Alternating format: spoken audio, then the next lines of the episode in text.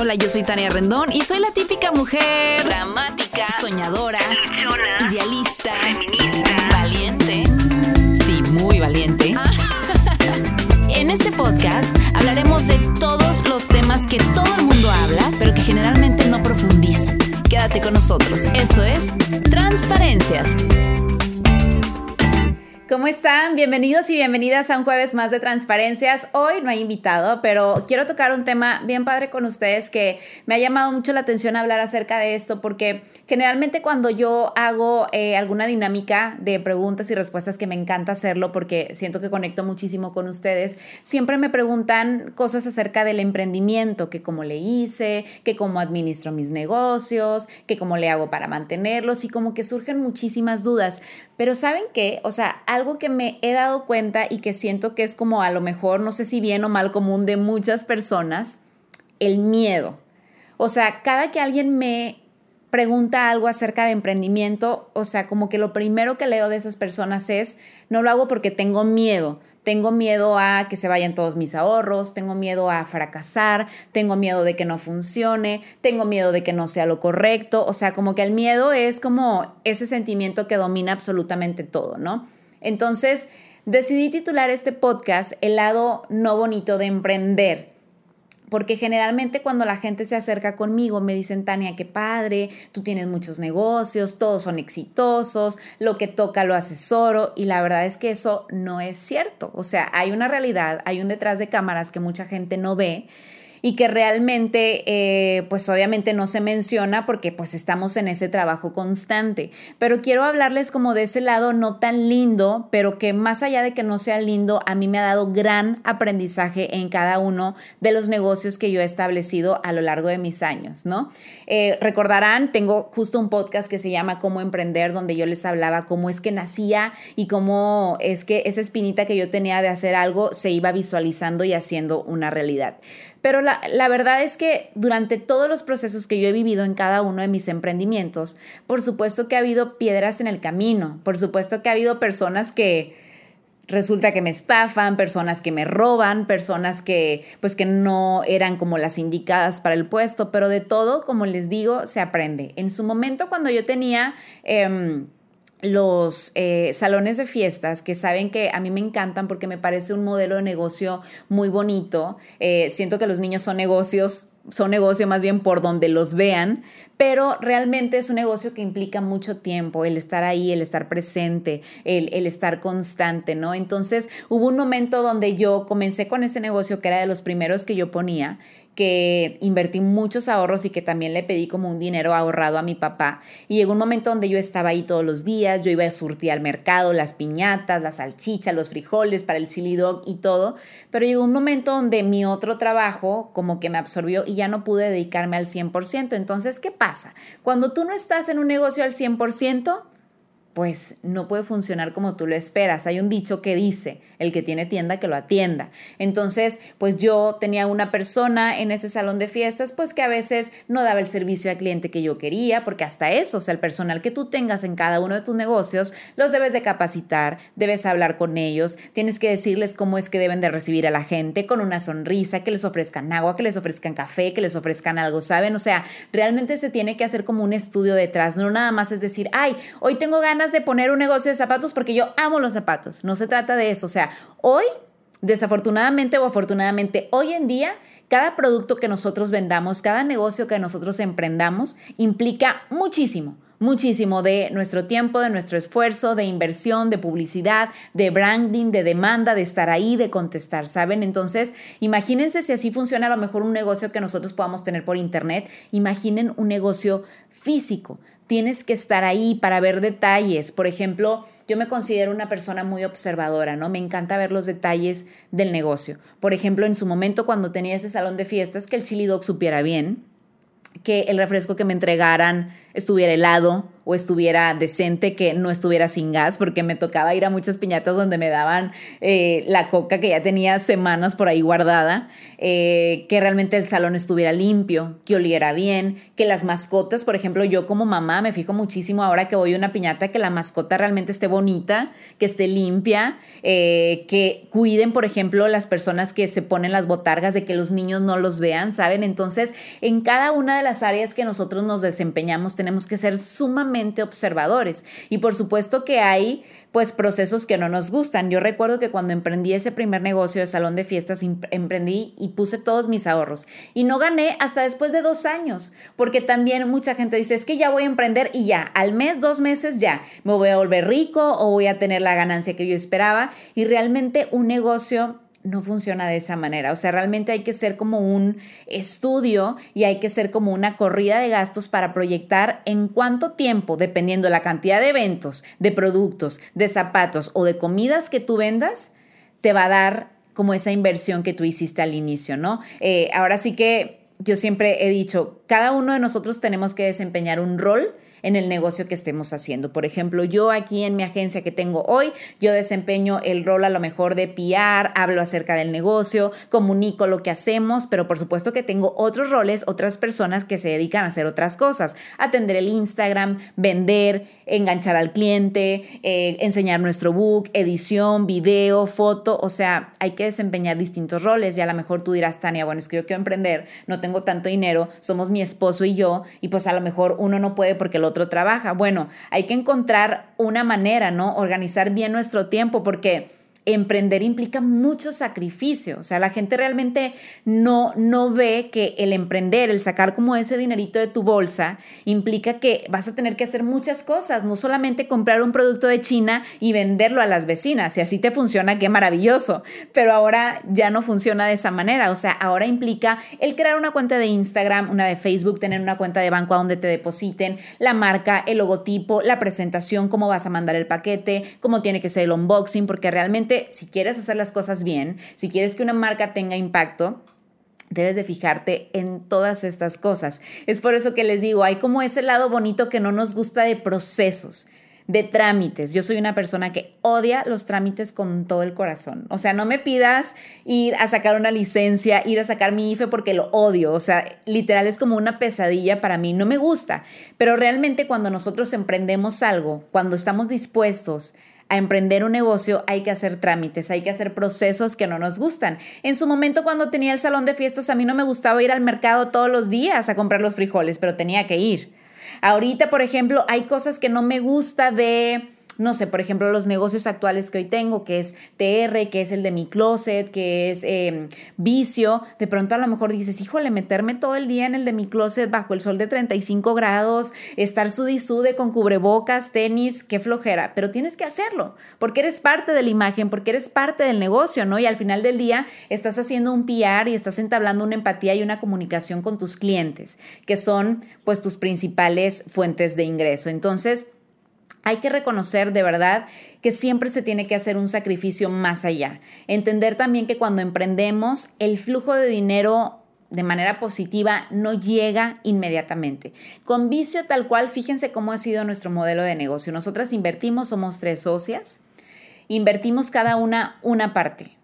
Es fecha que a dos años y medio de nuestro primer negocio no hemos recibido un peso. Es decir, sí, pero se ha reinvertido y hemos tenido que hacer muchas cosas en el camino porque pues llegó la pandemia, dejamos de recibir a lo mejor el 100% de ingresos que recibíamos porque ahora nos redujeron el aforo, en su momento cerramos, tuvimos que hacer otras estrategias de venta como rentar bicis, o sea, también acuérdese que el emprender implica adaptarse a los cambios. Hacemos una pausa para contarles que tenemos nuevos productos en nuestra tienda en línea de transparencias. Tarjetas con 60 afirmaciones que te van a acompañar todos los días para cambiar tu perspectiva y atraer cosas positivas a tu vida. Una tabla de madera de pino que puedes utilizar para botanos o decoración. Una pulsera que te va a recordar que creer en ti siempre será lo más importante. Busca nuestro perfil de Instagram arroba transparenciasmx y busque el link de nuestra tienda en línea. Continuamos. No siempre tu, tu, modelo de negocio va a ser el, ok, tengo una página en línea en internet y entrego punto medio, ¿no? Ya ven que hay memes de que entrego punto medio de donde te encuentres. No siempre va a ser el modelo de negocio sí, porque probablemente en un futuro la gente ya no quiera salir de su casa. O probablemente sí. Entonces, siempre tenemos que tener la capacidad de que nuestro negocio, nuestro modelo de negocio, tiene que adaptarse. Entonces, les decía específicamente con vicio, tenemos ahorita, estamos por abrir la tercera sucursal y yo no he podido gastar un solo peso de las ganancias de vicio, pero porque nosotros de manera sociedad decidimos reinvertir, pero ya hay un plan de negocio para cuando nosotras tengamos la tercer sucursal, después de esa tercer sucursal a dos años, poder recibir lo que se invirtió de la segunda y poder recibir lo que se invirtió de la tercera. Pero recuerden, ya hay un plan de negocio porque ya tenemos una corrida de gastos. Ya estamos pensando en podemos franquiciar, a quién le vamos a franquiciar, dónde podemos poner franquicias, cuánto van a costar, tenemos que hacer un manual, un catálogo de franquicias. Entonces, realmente cada uno de los negocios y de tus emprendimientos deben estar súper establecidos. Dirás, Tania, es que a ver, yo tengo una tienda de zapatos que me los traen de León y yo mi negocio es chiquito. Cuando alguien decide emprender, ningún negocio es chiquito. O sea, imagínate que es parte de tu sueño. Si te encantan los zapatos, si te encanta cocinar y decidiste, poner una fondita fuera de tu casa o vender los bowls o las hamburguesas que todo el mundo te chuleaba, realmente eso es parte de tu sueño. Y los sueños deben de ser tan grandes como nosotros los planeamos, los visualizamos y los soñamos, válgame la redundancia. Entonces, realmente implica el trabajo extra, el que tienes que estar horas más probablemente ahí. Yo le decía mucho a Ale, mi asistente, cuando decidimos poner esta agencia, le dije, ¿sabes lo que implica poner una agencia, verdad? O sea, que si de por sí tenemos muchísimo trabajo, el poner un negocio más, que es un negocio fijo donde estamos recibiendo personal, implica mucho más. Lo sabes, ¿verdad? Estás dispuesta. Son sacrificios, es dejar ir viajes, es dejar ir amigos, es dejar ir muchas cosas. Lo sabes. No lo sé, me lo estás diciendo, pero le entramos. Entonces, eso es parte de para que de pronto puedas comenzar a recibir como pues las flores, ¿no? De esas semillitas que un día sembraste. Entonces, recuerden, si estás en el camino del emprendimiento, y se están no me ha ido muy bien, por pandemia tuve que cerrar, perdí mi dinero, yo también he perdido dinero, yo también he hecho negocios que no han funcionado, yo también he, emprendido productos y los he puesto en tiendas en líneas que no se venden, he invertido parte de mi tiempo y de mi dinero ideando y creando y no por eso me voy a desanimar. Al contrario, cada vez que algún negocio no funciona como yo lo esperaba, siempre hay algo más que me anima a hacerlo mejor. Fíjense muy bien, o sea, yo siempre había tenido el sueño de tener una agenda, ¿no? Que el año pasado lanzamos nuestra agenda de transparencias de nuestro podcast. Amo las agendas físicas, no, yo, yo con las cosas en línea como que no, no se me da. Yo amo escribir y poder ver después de un año lo que hice ese año que pasó. Entonces tuvimos muy poquito tiempo para hacer esa agenda porque pues resulta que un proveedor no la iba a hacer y siempre no, nos dejó de contestar, o sea, hay muchas cosas que pasan. Tuvo que hacerlo finalmente el equipo que trabaja aquí en la agencia, tuvimos menos de dos meses para hacer una agencia de un año entero, revisar diseños, fechas, frases, ortografía, redacción, todo. Y cuando nosotros pensamos que la agenda estaba perfecta, se imprimieron 500 agendas y resulta que todas las agendas tenían un error que era un error en uno de los meses, ¿no? O sea, imagínense mi estrés, imagínense las 500 personas que compraron esa agenda esperando un producto espectacular. Pero hablaba hace días con mi papá, que es un emprendedor nato, que de hecho tenemos un podcast con él y con mi hermano. Le dije, es que hasta las mejores empresas tienen errores. Es parte de mi aprendizaje. Si el año pasado yo chequé esa agenda 10 veces, este año la voy a checar 30 y la que sigue la voy a checar 50 y eso no me salva de que muy probablemente pueda haber algo que no esté bien. Me explico, entonces no te desanimes, todos tenemos errores en ese proceso. Me acuerdo que cuando envía, eh, yo mm, este, vendía los primeros productos de, la agenda de, de transparencias de la tienda en línea, los errores de empaque eran fatales, vendíamos velas y llegaban quebradas, o sea, había muchos errores en el camino, pero ya después vas aprendiendo y entiendes, bueno, la vela a lo mejor no es lo mejor, a menos de que haga una muy buena vela y le meta toda una capacidad de soporte para que no llegue quebrada a Sinaloa. Vas aprendiendo mucho en el camino y esa es la parte no bonita. El aprendizaje. ¿Se acuerdan cuando estábamos en la escuela que te daban como toda la teoría y que odiabas? Te daban como la clase de historia, la clase de geografía y la odiabas. Tú querías como el hecho, la materia, el hacer. Pero todo eso es parte del aprendizaje. Son cosas que no nos gustan, son cosas que no queremos porque al final todos queremos agarrar nuestra aplicación y decir, hoy, hoy hicimos 100 ventas. Hoy hicimos 200, pero para llegar a eso hay todo un proceso, hay todo un equipo, hay todo un sacrificio que tienes que hacer. Y ser súper humildes y sencillos de decir, puedo ser una persona que pueda tener errores y no pasa nada. Y no por eso me voy a desanimar y no por eso voy a dejar de hacer las cosas. Les digo, yo finalmente cerré los negocios de, de, meninos que eran los salones de fiestas porque en su momento fueron muy buen negocio y luego cuando ya no estuve, pues no, porque no había quien atendía y pues yo terminé pagando, terminaba pagando la renta. Así me ha pasado con locales, por ejemplo, ahorita en una sociedad con mi hermano eh, de unas gorditas, todo el mundo dice, están riquísimas, son lo máximo, pero es el negocio que todavía no nos da y que todavía tenemos que poner de nuestro dinero para que la renta salga. Son todas esas cosas que la gente no ve, que a lo mejor ve los múltiples negocios, pero no ven todo lo que implica el estar detrás, la administración, que salga la renta a tiempo, que salga para los gastos, para la luz, para las provisiones y luego tú te quedas sin nada. O sea, nosotros nos pasaba recién iniciamos vicio. Pagábamos todo y nosotros nos quedábamos en ceros literalmente. Pero es parte del aprendizaje, es parte de, decir se puede, si empiezas a agarrarle forma y a entender cómo funciona absolutamente todo, por supuesto que puedes tener un negocio redituable. Y también muchas veces puede haber un golpe de suerte, que diga alguien, oye, pues llegó el COVID, fui a, fui a comprar cubrebocas y vendí cubrebocas y me hice rico con eso. Puede pasar puede ser también, o sea, pero hay que ser muy listos, tenemos que ser demasiado observadores para ver cuál es la necesidad del cliente. Mucha gente me dice siempre, es que qué negocio pongo yo. Primero que nada, ¿qué te gusta y cuál es tu necesidad? ¿Qué te gustaría? O sea, observa a tu alrededor, es bien sencillo. Observa a tu alrededor, ¿qué te hace falta que no haya a tu alrededor que tú pudieras implementar?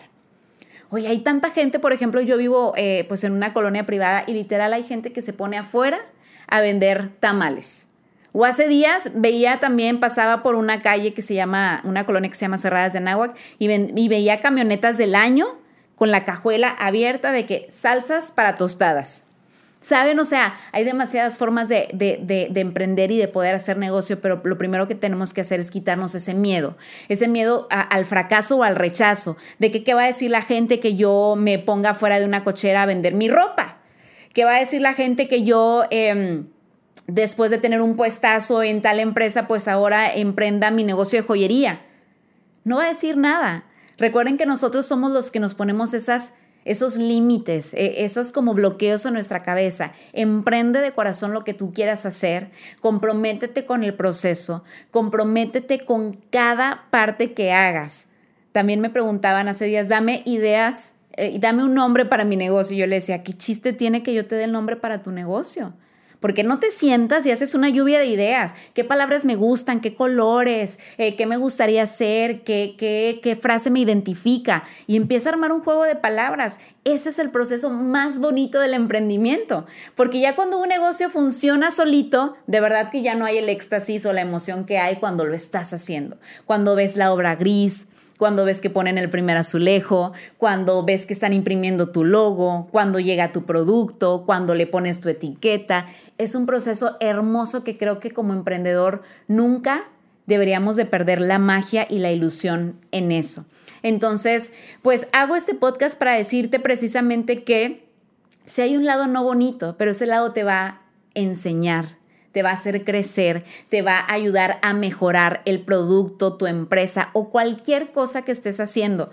Trata de abrazar esa etapa no bonita trata realmente de sacar lo mejor de ella y a seguirle. Porque si realmente tienes una espinita y una semillita en tu corazón, en tu mente, de que el emprendimiento es para ti, que te gusta hacer cosas y que te ves como un líder, algún jefe de negocio, pues no te desanimes. A todos nos ha pasado que realmente los negocios no han funcionado. Hemos perdido dinero, hemos perdido tiempo, hemos perdido horas, hemos perdido ahorros, sueños, momentos pero aquí seguimos dándole una tras otra porque eso es parte del emprendedor. El ser, el seguir creando, el desanimarse y luego animarse, el agarrar ideas de todo su alrededor, el observar y el decir, de aquí puede salir una idea de negocio, de aquí puede salir el sueño de mi vida. Entonces hago este podcast, este podcast chiquito solamente para animarte, para decirte que sí se puede, que no te desanimes y a seguirle. Yo soy Tania Rendón y nos vemos el siguiente jueves. Bye.